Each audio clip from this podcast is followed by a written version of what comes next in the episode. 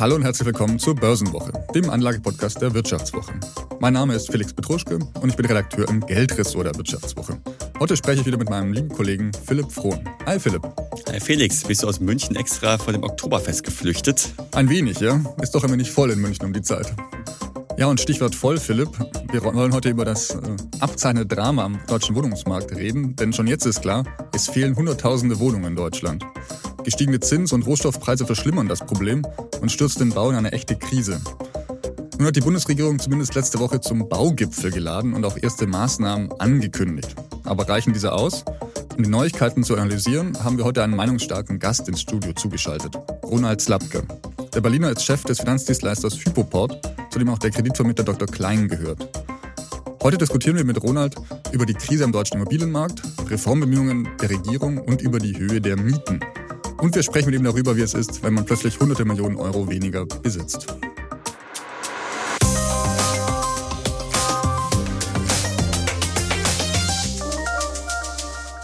So, wie bereits im Intro angekündigt, heute zugeschaltet aus Berlin Ronald Slapke. Grüß dich, Roland. Hallo, ihr zwei. Grüßt euch. Ja, wer sich auf Twitter herumtreibt und für Immobilien interessiert, wird dich wahrscheinlich schon kennen. Aber für alle anderen, erzähl doch mal in zwei Sätzen, wer du bist und was auch Hyperport so macht, deine Firma. In zwei Sätzen. Okay, also. Ähm, Maximal bitte. Ich bin CEO und Gründer von Hyperport. Ähm, äh, bewege mich insofern äh, in den letzten 27 Jahren in der Immobilienfinanzierung in Deutschland Hypoport ist ein Unternehmen, das äh, Plattformen für die Digitalisierung der Kreditwirtschaft baut, gerade auch für die, Immobil die Immobilienfinanzierung in Deutschland. Ähm, vom Häuslebauer über die Eigentumswohnung bis hin zum sozialen Wohnungsbau finanzieren wir alles über unsere Plattform und äh, sehen insofern, äh, was passiert gerade in Deutschland, haben sozusagen den, äh, die, also spüren den Puls der Zeit und äh, haben als Unternehmen äh, viele Ideen, wie man das besser machen kann. Und ich persönlich äußere mich auch gern dazu, wie wir besser Wohnungsbau in Deutschland betreiben. Ich glaube Super. auch viele, die jetzt über Dr. Klein zum Beispiel äh, eine Immobilienfinanzierung abschließen, die haben ja letztlich auch mit Hypoport zu tun. Vielleicht, um das nochmal einzuwerfen, ne, wer eine Immobilienfinanzierung über Dr. Klein abschließt, der hat ja am Ende auch mit Hypoport zu tun, ist vielleicht vielen Menschen eher ein Begriff noch. Ja, das stimmt. Natürlich. Also unsere B2C-Marke wäre Dr. Klein, genau. Und dahinter, darunter liegt die Europace-Plattform als ähm, verbindendes Element innerhalb der deutschen Kreditwirtschaft, wo auch viele andere Marken, äh, sozusagen viele gute Berater, viele Bankfilialen angeschlossen sind, um die jeweils optimalen Produkte für die Verbraucher zu finden im Markt. Super. Jetzt hast du schon angesprochen, dass ihr sehr am Puls der Zeit seid, wie du gesagt hast. Äh, lass uns über die Wohnungsbaukrise sprechen. Also das berühmt-berüchtigte Ziel, 400.000 neue Wohnungen pro Jahr zu bauen, werden wir drastisch verfehlen dieses Jahr. Mittlerweile ist das auch kein Geheimnis mehr von Politik. Jetzt, ähm, Frau Geiwitz hat es schon bereits zugegeben. Immerhin gab es letzte Woche einen Baugipfel dazu. Es gibt erste Maßnahmen, um äh, gegenzusteuern und die Wohnungslot zu lindern. Zum Beispiel gelockerte Klimavorschriften für Neubauten oder auch Sonderabschreibungsmöglichkeiten für Vermieter. Wie schätzt du diese Ergebnisse ein?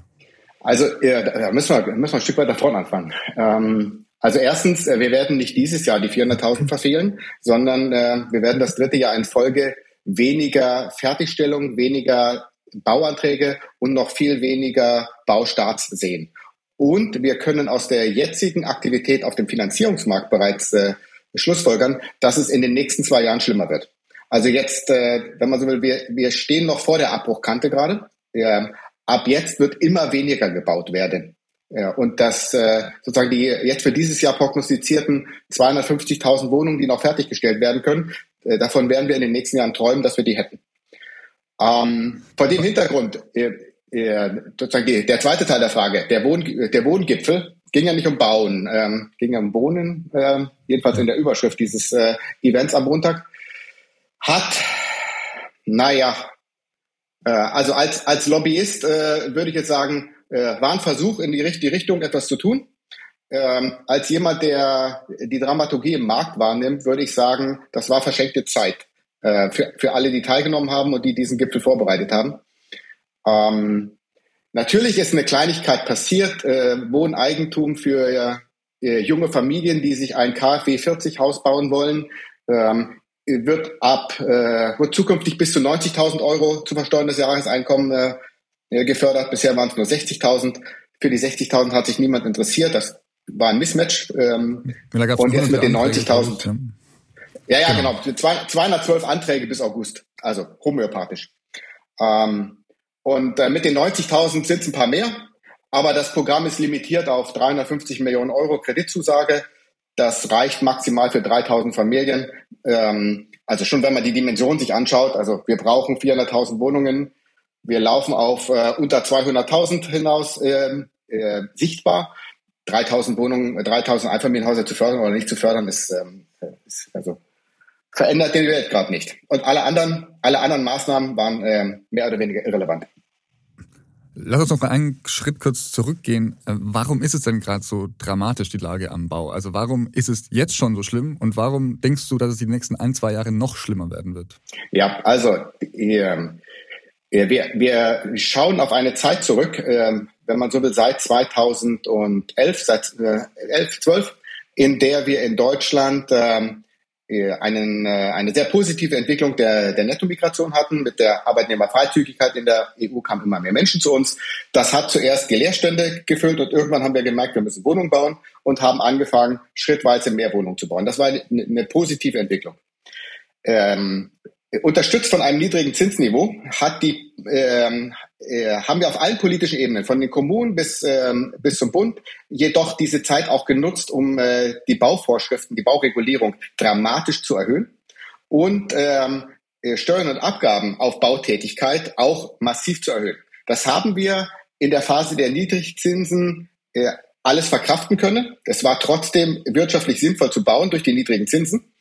Ja, aber wir haben ein, äh, sozusagen einen, äh, ein Jahrzehnt der massivsten Regulierung und der Ausweitung der, äh, der öffentlichen Abschöpfung von Wohnungsbau erlebt.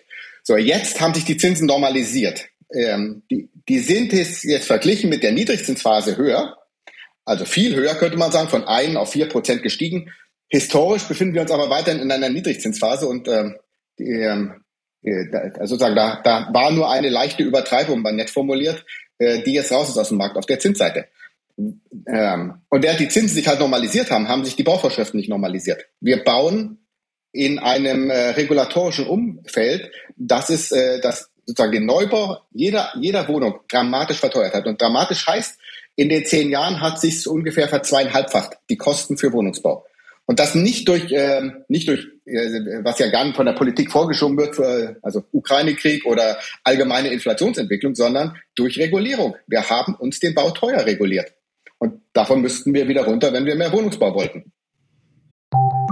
Nach einer kurzen Unterbrechung geht es gleich weiter. Bleiben Sie dran.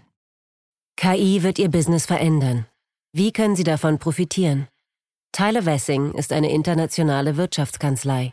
Weltweit arbeiten wir mit Technologieführern und Innovationstreibern zusammen. Wir beraten sie bei Fragen zu strategischen Akquisitionen oder der Entwicklung konkreter Anwendungsszenarien, genauso wie zum Schutz des geistigen Eigentums oder zum KI-Recht. Investieren Sie in KI. Entwickeln Sie sich weiter mit KI. Mit uns. Wir wissen wie. Tyler Wessing. Aber es passiert ja auch schon teilweise so ein paar äh, Impulse gab es ja auch von der Politik in genau diese Richtung, oder? Ich meine, jetzt haben wir gesehen, Thema serielles Bauen. Das wird ja so gerne als Wunderwaffe am Bau gesehen. Äh, es ist schneller, es ist günstiger, wenn ich jetzt nicht jedes Haus als Unikat quasi baue, sondern in Serienproduktion gehe und hinterher auf der Baustelle quasi alles wie Lego zusammensetze. Das soll ja vorangetrieben werden. Und du hast ja gerade auch angesprochen, das Thema Steuern. Der Staat langt hier ganz schön zu, zum Beispiel über die Grunderwerbsteuer, die bis zu 6,5 Prozent geht, je nach Bundesland. Aber da ist ja auch zumindest Bewegung drin. Wir sehen ja schon, dass es da äh, für Privatpersonen Rückerstattungen gibt. Wir sehen, dass äh, Bundesländer wie jetzt neulich Thüringen äh, von den, die Grunderwerbsteuer zumindest senken. Und auch das Thema Öffnungsklausel wird ja jetzt gerade im politischen Berlin debattiert. Also Christian Lindner, unser Finanzminister, möchte sich ja dafür einsetzen, dass die Länder da mehr Spielraum bekommen bekommen, äh, zum Beispiel äh, niedrigere Grunderwerbsteuer für Private, höhere für Institutionelle, was den Bau jetzt nicht unbedingt befeuert, aber äh, zumindest ein Schritt erstmal ist. Also glaubst du nicht, dass da das ganze Thema Regulierung und Steuern erkannt wurde, dass man da jetzt gerade etwas umsteuern muss? Da, da muss man umsteuern, korrekt. Also seit einem Jahr muss man da umsteuern. Aber und, tut die Politik ähm, das nicht gerade auch ein bisschen? Ein, naja, die Politik redet darüber, dass man umsteuern müsste. Ähm, das ist kein Umsteuern. Also wenn der Kapitän der Titanic sagt, wir müssten jetzt eigentlich äh, langsamer auf den Eisberg zufahren oder an ihm vorbeifahren, ist das kein Umsteuern. Umsteuern heißt Steuer rumdrehen. So und in, im konkreten Fall der Steuern äh, die Grunderwerbsteuer auf ein vernünftiges Maß, äh, gerade für junge Familien, wieder senken. Darüber reden wir jetzt seit langem. Das ist richtig. Wir tun es aber bisher nicht. Und ähm, also du hast Thüringen angesprochen. Also von 6,5 auf 5 ist also ja, das ist ein kleiner Schritt in die richtige Richtung für aber für junge Familien sind 5% immer noch viel Geld und äh, das wird jetzt auch erstmal vor dem äh, äh Thüringer äh, Verwaltungsgericht ähm, äh, diskutiert werden, ob das überhaupt ähm, wirksam ist. Also äh, am Ende auch keine Maßnahme. Ähm, und ja, serielles Bauen ist ein Lösungskonzept für die Zukunft. Da, da, da forschen wir, kann man sagen. Wir haben ähm, ein paar äh, Beispielprojekte. Ähm, aber auch darüber reden wir jetzt seit Jahren. Äh, und äh, das entfaltet Status quo erstmal im Markt überhaupt keine Wirkung, dass wir darüber reden und ne, experimentieren. Status quo gibt es weiterhin 16 Landesbauordnungen ähm, und ein seriell erbautes Gebäude in einem Bundesland kann man noch lange nicht woanders bauen. Ganz zu schweigen von den Kommunen, die auch in ihren Bebauungsplänen genügend Regeln aufstellen, um zu verhindern, dass ähm, man einfach mal ein bereits gebautes Gebäude nochmal bauen könnte. Was wären denn dann aus deiner Sicht die besten Mittel, um jetzt möglichst schnell gegenzusteuern? Also, ähm, wir haben schon über die richtigen Themen gesprochen. Also die, die Steuer- und Abgabenlast ist ein Problem. Und dass, ähm, dass wir äh, Wohnungsbau, sowohl den sozialen Wohnungsbau als auch den von Jungfamilien für die eigenen vier Wände mit 19 Prozent besteuern. Äh, also die, das, die Bauleistung, die Bautätigkeit, das Baumaterial. Während wir Solaranlagen, die man sich aufs äh, Dach schraubt, äh, steuerfrei stellen, ähm, ist nicht nachvollziehbar. Also wenn es ein Grundbedürfnis in Deutschland gibt, dann ist das Wohnen. Und äh, ähnlich wie bei Lebensmitteln äh, sollten wir auch die Bauleistung für den eigenen Wohnraum entsprechend äh, steuerlich besser behandeln. Und das ist, da geht substanziell um Geld. Gerade wenn es um Wohnungsbau geht, das, äh, das, das sind gerade 19 Prozent, die da einfach on top kommen. Ähm, das zweite, die Grunderwerbsteuer, ist ein Thema, um Bewegung in den Wohneigentumsmarkt zu bekommen. Also äh, Status quo kann sich ein äh, älteres Ehepaar nicht leisten, die zu große eigene Immobilie gegen eine kleinere Immobilie zu tauschen, weil durch die doppelt anfallende Grunderwerbsteuer plus weitere staatlich regulierte ähm, Abgaben für Notare, für, ähm, äh, für das Grundbuchamt, ähm, so viel Transaktionskosten anfallen, dass also die verlieren ein Zimmer nur, weil sie umziehen. Also ohne irgendwas äh, an äh, sozusagen, also an, es ist einer Wert, reiner Wertverlust. Das rechnet sich halt nicht. Deswegen bleiben alte Menschen erst recht in ihren zu großen Wohnungen.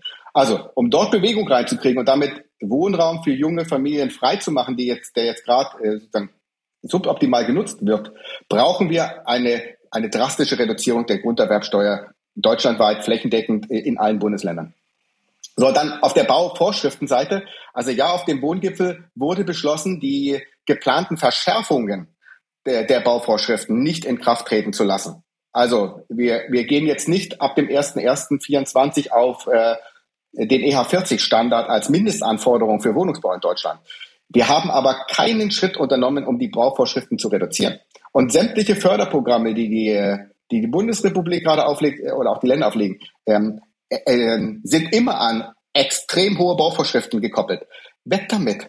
Also warum muss eine junge Familie, die 90.000 Euro zu versteuerndes Einkommen hat, ein EH40-Haus mit äh, äh, sozusagen nachhaltigen äh, Kriterien ähm, bauen jetzt? Warum kann die nicht ein Haus bauen, was sie haben möchte und was sie jetzt braucht? So, also du wir haben unheimlich Twitter viel, also es muss viel passieren, einfach. Es muss unheimlich viel passieren, in jedem Detail.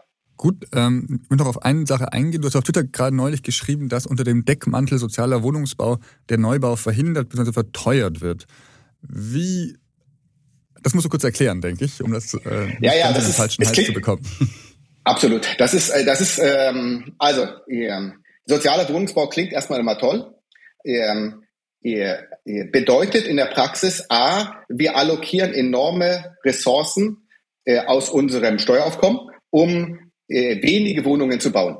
Also die, um eine Sozialwohnung zu bauen, brauchen wir sehr viel Geld. In die Sozialwohnung kann dann genau eine Familie einziehen.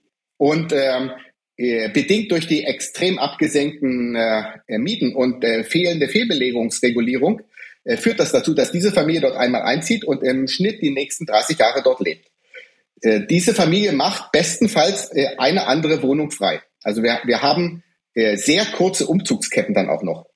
Wenn wir es schaffen würden, dass junge Familien, die bauen wollen, äh, sozusagen diese Schwelle nur überschreiten müssen, dann brauchen wir einen Bruchteil des Kapitals aus der, aus der steuerlichen Perspektive, so ungefähr einen Zehntel nur, um die, die gleiche Wohnung zu errichten, also das, sozusagen die, die gleiche, also den gleichen Neubau zu erreichen.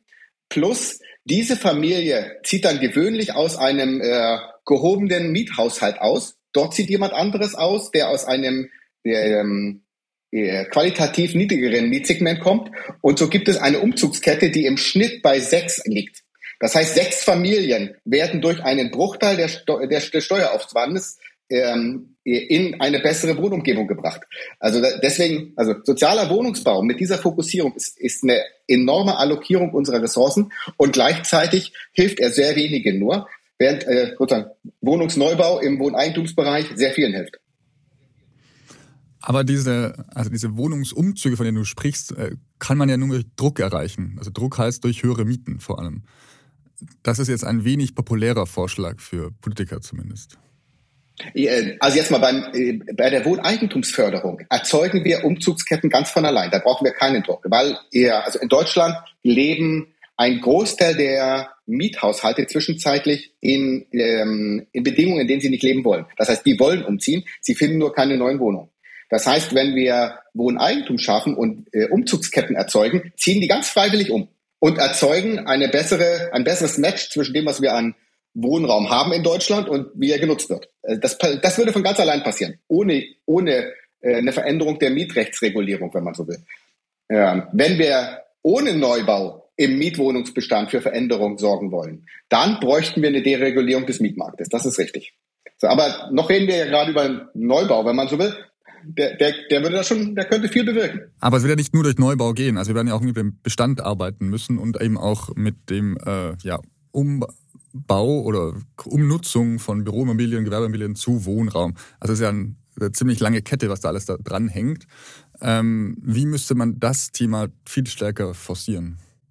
Ja, also ähm, also wenn ich, wenn ich, wenn ich, äh, also ich rede gern auch über die Umnutzung von äh, äh, Büroimmobilien in Deutschland. Das ist ein, ähm, aber jetzt mal äh, für, für die Lösung unserer äh, Herausforderung im Wohnungsmarkt ist das ein äh, Nebenkriegsschauplatz. Also äh, wir haben ein paar Bürostandorte, die nicht mehr attraktiv sind und äh, wo es äh, wo es auch möglich wäre, das in, in, in Wohnraum umzubauen, aber das ist, das, äh, da reden wir über ein paar 1000 Wohneinheiten pro Jahr, die wir da vielleicht schaffen können. Äh, praktisch gesehen, gerade in den Zentren, wo viel Büroraum ist, wird der auch in der Zukunft gebraucht werden. Er wird neu gebaut werden und äh, sozusagen das ist ein dynamisches Marktumfeld. Ähm, wenn wir darüber reden, was wir im Wohnungsmarkt tun wollen, äh, neben Neubau, äh, um äh, Entspannung zu erzeugen, dann, dann wäre es eine Deregulierung des Mietmarktes. Also wir müssten ermöglichen, dass Menschen im Mietmarkt wieder umziehen, einfach weil sie es können. Also und weil es äh, sie nicht, ähm, also weil sie es können, das heißt, es muss eine Wohnung frei sein, äh, die zur Vermietung angeboten wird. Äh, und äh, der Preisunterschied zwischen dem, was sie in der alten Wohnung zahlen und dem, was sie in der neuen Wohnung zahlen, äh, darf nicht dramatisch hoch sein. Und dafür müssten wir eine Regulierung schaffen, die das ermöglicht. Also oder genau gesagt, die bestehende so weit abbauen, damit das wieder passiert. Es gibt ja auch in Berlin bei euch einen sehr, sehr interessanten Vorschlag. Da kommen ja schon immer mal wieder interessante Ideen äh, aus der politischen Ecke. Und jetzt neuerdings ploppt ja auch mal wieder hoch das Thema Enteignung. Wir erinnern uns, vor zwei Jahren haben wir die Berliner äh, für die Enteignung oder Vergesellschaftung, so heißt es ja ganz formal, äh, von großen Wohnungskonzernen gestimmt. Deutsche Wohnen war ja so das große äh, Beispiel. Momentan ploppt das Ganze ja wieder hoch. Jetzt wollen sie halt mit einer neuen Initiative versuchen, die Enteignung von großen Wohnungsunternehmen zu erzwingen, um halt Entspannung am Mietmarkt irgendwie äh, durchzusetzen. Weil wir haben ja gesehen, im letzten Jahr sind die Mieten die neuen Vertragsmieten, zumindest die Bestandsmieten sind ja weiterhin relativ niedrig, äh, schon deutlich gestiegen. Äh, du bist wahrscheinlich jetzt nicht ganz so der große Freund von Enteignung, oder? Überraschenderweise. Also äh, ja, ich würde mal sagen, jeder, der äh, einigermaßen, äh, einigermaßen logisch denken kann, sollte das äh, schnell erkennen, dass das Unsinn ist. Es entsteht durch Enteignung keine neue Wohnung. Äh, die Wohnungen, die dort enteignet werden sollen, sind bewohnt bereits. Und äh, zählen zu den günstigsten am Markt. Also wir reden ja darüber, dass, äh, dass Vermieter mit mehr als 3000 Wohnungen äh, enteignet werden sollen. Die haben im Schnitt unter 8 Euro Miete, sozusagen bewohnte Wohnungen unter 8 Euro Miete. Also das Einzige, was die Enteignung erzeugen wird, noch mehr Frust der Mieter darüber, dass ähm, die öffentliche Hand nicht in der Lage ist, ähm, irgendetwas in den Griff zu kriegen, gerade in Berlin. Also es ist ja äh, eine reine Nebelkerze und Ablenkung. Ja. Vor ein paar Jahren mit der äh, Mietpreisbremse, die wir hatten, hat ja auch nicht so ganz funktioniert. Hinterher wurden ja viele Wohnungen in Eigentumswohnungen letztlich umgewandelt. Hat dem Mieter auch nicht sonderlich geholfen. Natürlich, also das, also man muss das verstehen. Also äh, unsere Mietregulierung und auch alles, also auch auch diese Richtung Enteignung und die Richtung ähm, Kappung der der Mieten durch ähm, äh, eine Begrenzung in irgendeiner Form führt halt dazu, dass Menschen sich mehr, Wohnung, mehr Wohnraum leisten können, weil also niedrige Miete heißt, ich kann mir für das gleiche Geld mehr Fläche mieten. Oder ich bleib halt in der Fläche, die ich einmal hatte, auch wenn ich sie nicht mehr brauche, auch wenn die Kinder ausgezogen sind, auch wenn mein Ehemann zwischenzeitlich verstorben ist. Ich bleib in der Wohnung drin, weil ich kann es mir ja leisten. Ist ja, steigt ja nicht die Miete. So, ja. Und das führt dazu, dass wir einen irren Flächenverbrauch im Bestand erzeugen. Und äh, das ist etwas, was natürlich im Interesse der bestehenden Mieter ist, was aber nicht im Interesse derer ist, die sich verändern wollen. Also jeder, der in die Stadt kommt, weil er einen Job gefunden hat, jeder, der sich verliebt, jeder, der Kinder kriegen möchte, jeder, der sich wieder trennen möchte, hat davon nichts. Und das ist ein Problem. Also deswegen ist also Mietregulierung ist veränderungsfeindlich uns vielleicht mal ein bisschen so abzurunden, diesen Themenkomplex schon mal. Also wir brauchen auf der einen Seite weniger Regulierung, wir brauchen, äh, wir müssen die Steuerlast senken, damit der Neubau eingekurbelt wird. Gleichzeitig müssen wir auch den Mietmarkt, sagst du, deregulieren, um da auch mehr Fluktuation zu erzeugen. Aber jetzt wollen wir jetzt nochmal auch auf das Thema gehen. Was bedeutet denn der ganze Spaß denn für mich als privater Käufer? Ne? Wenn ich mir jetzt eine Immobilie kaufen möchte, ist jetzt ein guter Zeitpunkt, ja oder nein? Und da sprichst du gerade mit zwei verschiedenen äh, Ansätzen. Felix zum Beispiel wohnt äh, im wunderschönen München in der Mietwohnung, ich im noch schöneren Duisburg äh, in einem Haus. Wer macht's denn jetzt richtig? Also ich mache sowieso richtig, weil ich in Duisburg lebe, das ist ja schon mal klar. Obacht, Philipp.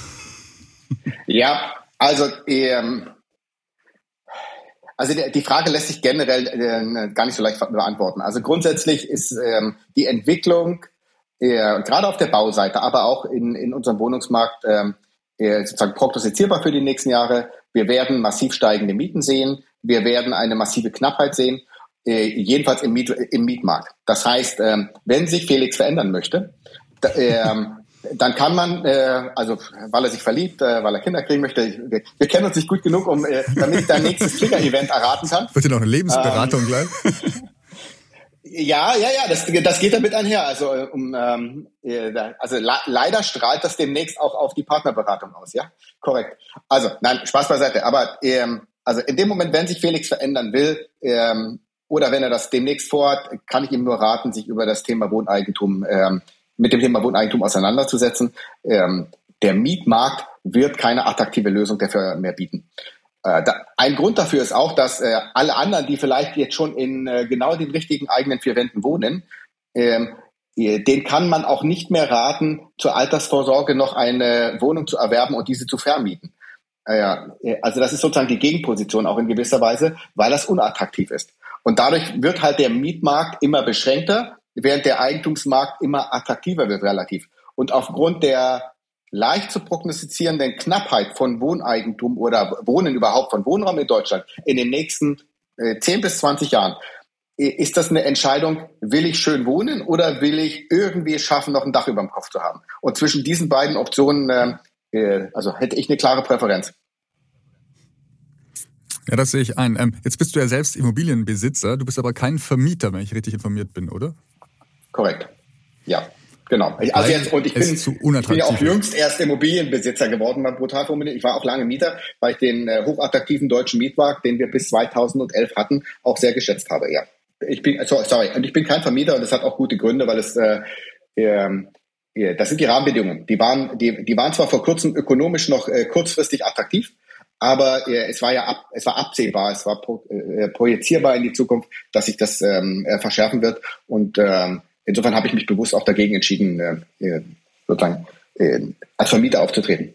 Aber was macht dich denn so pessimistisch gegenüber dem Thema Immobilien als Kapitalanlage? Weil viele sagen ja jetzt gerade, okay, ähm, die Preise, die sind gesunken. Gleichzeitig kann ich wieder eine höhere Miete durchsetzen. Vor ein paar Jahren hat es ja noch ein Vervielfältiger, also bis ich quasi durch die Mieteinnahmen äh, den Kaufpreis wieder drin habe von, keine Ahnung, 30 oder so.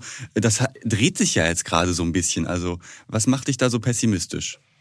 Ja, also, also vielleicht mal, ähm, also jemand, der sich professionell damit beschäftigen möchte. Also das, und äh, du hast gerade so äh, sozusagen KPIs, äh, traditionelle Kennzahlen genommen für den äh, für Investments.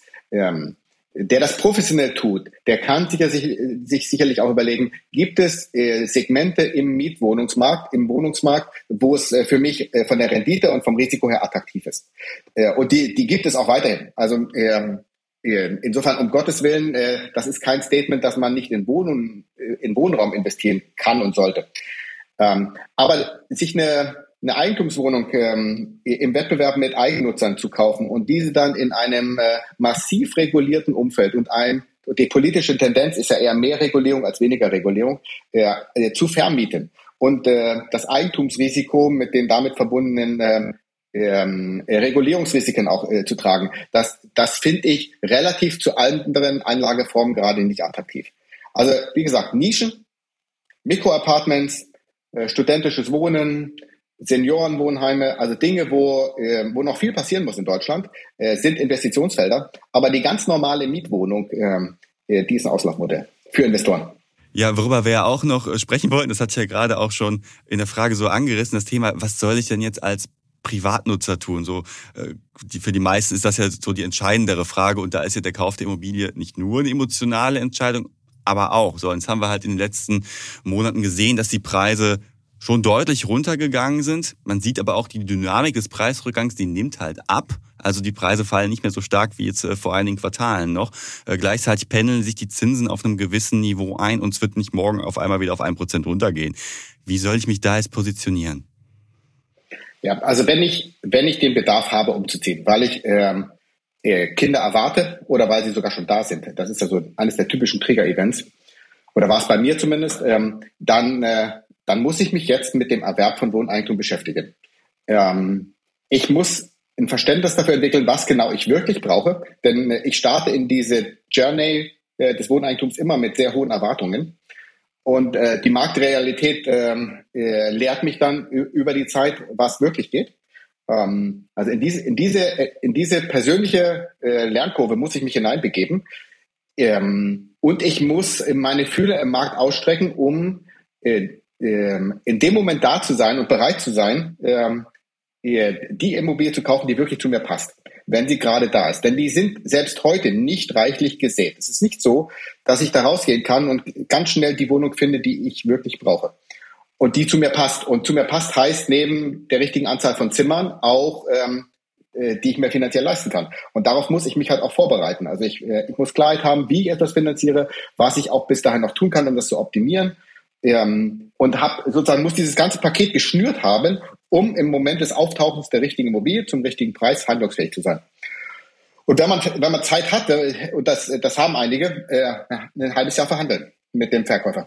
Heißt aber auch im Zweifelsfall, wenn der Preis zu hoch ist, dass man Abstriche machen muss. Also auf ähm, Komfort zu verzichten oder auf die Lage ein wenig Abstriche zu machen, weil, sagen wir ehrlich, die meisten Häuser sind halt für die viele, viele äh, Leute draußen immer noch nicht finanzierbar. Ja, korrekt. Also, naja, also wir haben ein Mismatch dessen, was wir uns bis vor kurzem leisten konnten. Gerade also die Generation, äh, sagen wir mal 30 plus, äh, die äh, in tollen zentralen Wohnungen lebt, die jetzt unheimlich teuer geworden sind in, in den letzten Jahren. Und äh, äh, trotz positiver Einkommensentwicklung, was sie sich halt praktisch dann wirklich leisten können. Und in der, der innerstädtische Immobilie können sich dann viele halt nicht leisten. Das heißt, ich muss raus und ich muss Abstriche machen. Genau. Am Ende ist es, ist es leider ein Verzicht, äh, de, an den wir uns ähm, im Wohnungsmarkt plötzlich gewöhnen müssen. Das ging in Zeiten niedriger Zinsen leichter. Da war die, da waren es auch Anpassungen, die man vornehmen mussten. Die waren halt nicht so drastisch, wie sie heute sind. Aber ähm, da, das, äh, das habt ihr gerade ja schon richtigerweise gesagt. Also die Welt wird sich nicht dramatisch verändern in, der, in den nächsten Jahren. Also die Immobilienpreise werden nicht wesentlich fallen. Wir sind in, einem, äh, in der Seitwärtsentwicklung de facto, äh, gerade wenn sie energetisch äh, ordentlichen, in einem ordentlichen Zustand sind. Und die Zinsen, die können sich sicherlich noch mal ein Zehntel oder ein paar ähm, bewegen, auch nach unten gerade. Das ist, ist eher zu erwarten, mittelfristig. Aber auch die werden nicht schnell wieder auf ein Prozent fallen. Das heißt, ich bezahle mit Lebenszeit diese, dieses Warten und ähm, ich muss mir einfach anschauen, wie lebe ich jetzt gerade und wie könnte ich leben mit dem, was ich mir leisten kann, ein Stückchen weiter draußen. Stichwort Abstriche machen. Kommen wir jetzt vielleicht ganz kurz zu Hyperport, weil die Anleger von eurem äh, von eurer Firma mussten in den letzten Monaten und Jahren auch äh, gute Nerven haben, sage ich mal. Ich glaube, im letzten Jahr ist die Aktie fast äh, um die Hälfte eingebrochen kurzzeitig. Mittlerweile hat sie sich wieder deutlich erholt. Äh, auf Jahressicht, glaube ich, plus 70 Prozent. Allerdings auf fünf Jahressicht noch immer 20 Prozent im Minus. Das hat auch für dich finanziell einiges äh, bedeutet, weil du bist ja äh, der größte Anteilseigner von Hypoport. Äh, das heißt, auf dem Papier hast du zwischendurch äh, fast 100 Millionen Euro mal verloren. Wie fühlt sich denn das an? Nach einer kurzen Unterbrechung geht es gleich weiter. Bleiben Sie dran. Riskiere ich zu viel? Das ist die richtige Entscheidung. Bin ich zu spät dran? Machen Sie Clarity AI zur Grundlage Ihrer Anlagenentscheidungen. Verwalten Sie Ihr Portfolio für nachhaltiges Wachstum unter Einhaltung von EU-Taxonomie, Offenlegungsverordnung oder BVI-Kriterien mit der ultimativen Mischung aus leistungsstarker KI und Branchen-Know-how. Reduzieren Sie Risiken und erreichen Sie Ihre Ziele auf der Grundlage von transparenten Fakten, nicht von Meinungen. Clarity AI mit Technologie zu besseren menschlichen Entscheidungen. Besuchen Sie clarity.ai und starten Sie noch heute. Ja, das, also ganz ehrlich, ähm, äh, das Produkt, was aus der Anzahl meiner Aktien und dem Aktienkurs entsteht als Zahl, hat außer in einem äh, äh, Depotauszug, den ich einmal im Quartal zugesendet bekomme, für mich keine Bedeutung. Also für mich hat sich die Welt dadurch nicht verändert. Ähm, wo sich die Welt für mich verändert hat, ist, ähm, sind wir in einer Phase, wo wir dadurch, dass wir ständig Marktanteile gewinnen, ständig wachsen, ähm, immer wieder neue Dinge beginnen können und unsere sozusagen Kreativität im Wohneigentumsmarkt und in den anderen Märkten, die Hypoport bedient, ausleben können. Und äh, die ist gerade, die findet gerade nicht statt, wenn man so will. Also durch das äh, Marktumfeld sind wir in einer Phase, wo wir, äh, wenn man so will, konsolidieren müssen, genau überlegen müssen, welche Ideen fangen wir noch an und äh, da sehr, sehr behutsam sein müssen in diesem, in dem Umgang. Und das ist, äh, das ist prägender für mich persönlich und auch für Hypoport als äh, die Frage, ähm, sozusagen, was passiert da gerade an dem, am Aktienkurs äh, und was sozusagen, auf welchen Preis verständigen sich Käufer und Verkäufer von Aktien gerade. Aber die Erholung der letzten Monate ist ja schon darauf zurückzuführen, dass äh, die Anleger darauf spekulieren, dass es in Zukunft wieder bergauf geht, zum Beispiel bei Baufinanzierungen. Äh, sind wir da jetzt schon, haben wir dieses Tal schon durchschritten oder ist es noch so, man dümpelt noch ein wenig äh, vor sich hin? Naja, also ja, genau, in der, wie es so schön heißt, an der Börse wird die Zukunft gehandelt. Die Zukunft ist aus heutiger Sicht äh, klar. Also die Zukunft heißt in Deutschland, ähm, äh, der Mietmarkt wird kleiner werden, weil unattraktiv, unattraktiv für die Vermieter und auch irgendwann unattraktiv für die, äh, für die Mieter durch die hohen Mieten. Der Wohneigentumsmarkt wird größer werden und äh, Wohnen ist äh, dank der äh, ökonomischen Rahmenbedingungen in Deutschland etwas, was immer mehr Menschen brauchen. Also wir haben Zuzug und ähm, wir haben Alterung, äh, also es gibt viele Makrotrends, die leicht prognostizierbar sind. Das heißt, wir sind auf jeden Fall ähm, sehr stark zentral für einen der wichtigen Märkte hier in Deutschland im, im, im Zentrum Europas. So, das ist sicher. Ähm, was unsicher ist, ist, äh, wie lange dauert jetzt noch dieses Tal, in dem wir uns gerade befinden? Also wann, wann materialisiert sich die, äh, die Erholung und die Normalisierung? Und ähm, da sagt, da ist jeder, wenn man so will, in diesem Markt eine andere Meinung, ähm, wie viele Monate oder Jahre das noch so dauern wird oder ob sogar erstmal noch mal schlimmer wird und die ähm, äh, sozusagen wir noch stürmischere Zeiten erleben. Und das macht dann den Unterschied in der Perspektive der Aktionäre aus. Ähm, äh, also wie optimistisch ist man äh, bezüglich der Geschwindigkeit der Erholung? Also ein wenig Geduld kann nicht schaden. Das, das höre ich gerade so raus bei dir. Auf jeden Fall, genau. Also es ist ein Wort, das ich bis vor kurzem nicht kannte. Ich musste das jetzt auch kennenlernen. Ähm, aber Geduld ist etwas, was man leider gerade haben muss äh, im Wohnungsmarkt, äh, in den politischen Rahmenbedingungen und in der Erholung. Okay. Roland, äh, Roland, vielen Dank für deine Einschätzung. War ein sehr schönes Gespräch, denke ich. Wir haben viel erfahren, viel mitgenommen. Ich glaube, Philipp und ich diskutieren noch ein wenig im Anschluss an das Gespräch äh, die Vorschläge von dir. Ich bedanke mich ganz herzlich, dass du äh, die Zeit genommen hast und vielleicht sprechen wir gerne mal wieder zu diesem Thema. Also sehr gern. Das Thema bewegt mich und es äh, hat Spaß gemacht mit euch. Danke euch. Super, Ronald. Vielen Dank. Schöne Grüße nach Berlin. Genau, schöne Woche. Ja. Ciao. Gleichfalls. Macht's gut. Tschüss. So, Philipp, wir sind wieder allein im Studio. Ja, jetzt können wir wieder unseriös sein. Ich meine, du hast die ganze Zeit schon deine Schuhe aus, sonderlich seriös wirkt das nicht. Du musst ja nicht dauernd auf den Tisch schauen. Ich rieche es doch. Es geht ja nur um ein Wohlbefinden hier im Studio. genau. Ja, aber wir, wir, wollten ja noch mal kurz über äh, das Gespräch mit äh, Ronald sprechen. So, Felix, dein Eindruck. Hat er recht, hat er Unrecht? Äh, jein, würde ich sagen, oder? Das ist ein typisches, also natürlich hat er in vielen Punkten recht. Also was die Politik in den letzten Jahren fabriziert hat, war ja ein Kuddelmuddel an Einzelmaßnahmen, die irgendwie keinen Schwung entfaltet haben. Und sagen wir ehrlich, die, der Baugipfel ist so eine Fortsetzung von diesem Herumdoktoren an Problemen, ohne dass man da jetzt die ganz große Lösung schon gefunden hätte. Mhm. Wobei ich bin da etwas optimistischer, muss ich sagen. Ne? Also wir prügeln immer total auf die Politik ein, auf die Bauministerin Frau Geiwitz, aber so mein Eindruck dessen war, ja komm, jetzt zeigt man sich mal kompromissbereit. Das wird jetzt nicht von heute auf morgen die Probleme am Bau lösen, aber es zeigt schon, dass alle Beteiligten wissen, ey, hier ist halt richtig äh, der Karren im Dreck und wir müssen was tun, um den Karren wieder da rauszukriegen. Stichwort äh, Energiebilanz. Ne? Jetzt sagt sogar Robert Habeck, ja, die Sachen mit dem EH40-Haus äh, lassen wir erstmal bleiben, weil es den Bau einfach massiv verteuert gefeiert. Und das als Grüner. Ja, gut, es ist wieder fraglich, warum man jetzt unbedingt gerade beim Klimaschutz schon wieder sparen muss, finde ich. Als Signal ist es natürlich ein wenig verheerend, aber ich finde da schon, dass diese äh, Verschärfungen bei der Energieeffizienz, die gingen auch zu weit vom Aufwand her. Also Kosten-Nutzen waren da nicht mehr in einem guten Verhältnis. Und ja, du hast schon recht, dass äh, Frau Geiwitz natürlich gerade eine sehr undankbare Aufgabe hat, weil sie ja eigentlich nur die Versäumnisse ihrer Vorgänger äh, geerbt hat. Ähm, und das Positive ist, ja, jetzt sprechen wir zumindest mal über die ganzen Probleme. Für viele Jahre durch die niedrigen Zinsen hat es ja jetzt nur noch Fachleute interessiert, dass das jetzt irgendwie schon damals absehbar ist, dass das nicht so nicht gut läuft. Aber und das schon damals nicht geklappt hat. Bei den 400.000 Wohnungen haben wir auch mit Billigzinsen nicht hinbekommen, wenn man mal ehrlich ist. Ne? Schon, aber der ganze Immobilienmarkt war ja noch da deutlich, äh, hätte noch floriert bis vor wenigen Jahren, muss man sagen. Mhm, genau. Und äh, Roland hat ja auch sehr viel über das Thema Eigenheimförderung oder Eigenheimerwerb im Allgemeinen äh, gesprochen und wie sehr trifft dich das jetzt als Mieter, dass du alles falsch machst, dass du in München jetzt kein Haus kaufst mit deinem Millionengehalt? Ja gut, also denke einfach, die Möglichkeit ist nicht da. Also er hat gesagt, ich soll mich irgendwie umschauen. Die Augen tue ich gerne offen halten, aber vielleicht hat er was für dich. Meine Müssen wir doch mal fragen. Meine wunderbare Studentenwohnung mitten in München werde ich dann wohl aufgeben müssen für einen Vorort. die Münchner Vororte sind jetzt eben auch nicht so viel schöner als anderswo. Hm. Was man auch noch, glaube ich, sagen muss, ne, äh, wir haben es ja auch schon in der Anmoderation äh, gesagt äh, und auch kurz als Roland sich vorgestellt hatte, ne, er ist ja, er verdient ja im Prinzip ja auch daran, wenn du dir eine Immobilie kaufst, ne, nämlich über die Kreditvermittlung, da kriegen die ja eine Provision. Also das muss man, glaube ich, immer noch im Hinterkopf haben. Aber trotzdem finde ich, das, was er sagt, trifft größtenteils zu, auch wenn er zum Teil natürlich ein Eigeninteresse daran hat. Und natürlich auch die Bewegung im Mietmarkt ist so. Ich meine, wir kennen, glaube ich, jeder privat auch äh, Menschen, die in zu großen Wohnungen, oder zu großen, also einzeln in einer vier, fünf Zimmerwohnung wohnen, einfach weil die Mieten ja eingefroren sind, mehr oder weniger. Also seit 10, 15 Jahren da nicht viel passiert ist und deswegen auch Leute keinen, keinen Anreiz haben, sich da irgendwie neu zu orientieren.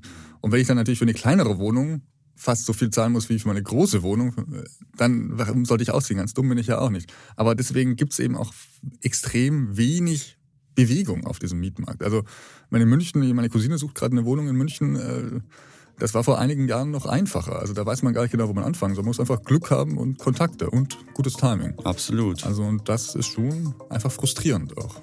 Und ja. dieser Frust, da gebe ich ihm Ronald völlig recht, der wird in den nächsten Jahren wachsen, weil das Problem sich verschärfen wird. Sehr traurige Schlussworte, aber gut, so ist die Lage halt am Immobilienmarkt gerade. Es bleibt spannend. Ich hoffe, dass ihr, liebe Hörerinnen und Hörer, durchaus was mitnehmen konntet, das Gespräch spannend fandet und nächste Woche wieder einschaltet. Ciao aus dem Studio und gerne bis bald. Tschüsseldorf aus Düsseldorf.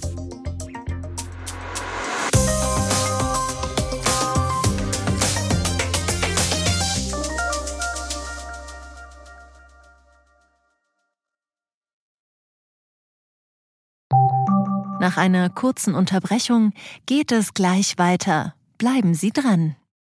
Wie steht es um den Standort Deutschland? Wie entwickelt sich der Goldpreis? Wie führe ich in meinem Unternehmen KI ein? Ich bin Horst von Butler, Chefredakteur der Wirtschaftswoche und jeden Tag liefern wir Ihnen Analysen, Kommentare, Reportagen und Hintergründe, damit Sie fundierte Entscheidungen treffen können. Sei es für Ihr Geld, Ihre Immobilien, für Ihre Karriere oder für das eigene Unternehmen. Wir begleiten Sie beim nächsten Schritt und wir denken an den nächsten Schritt.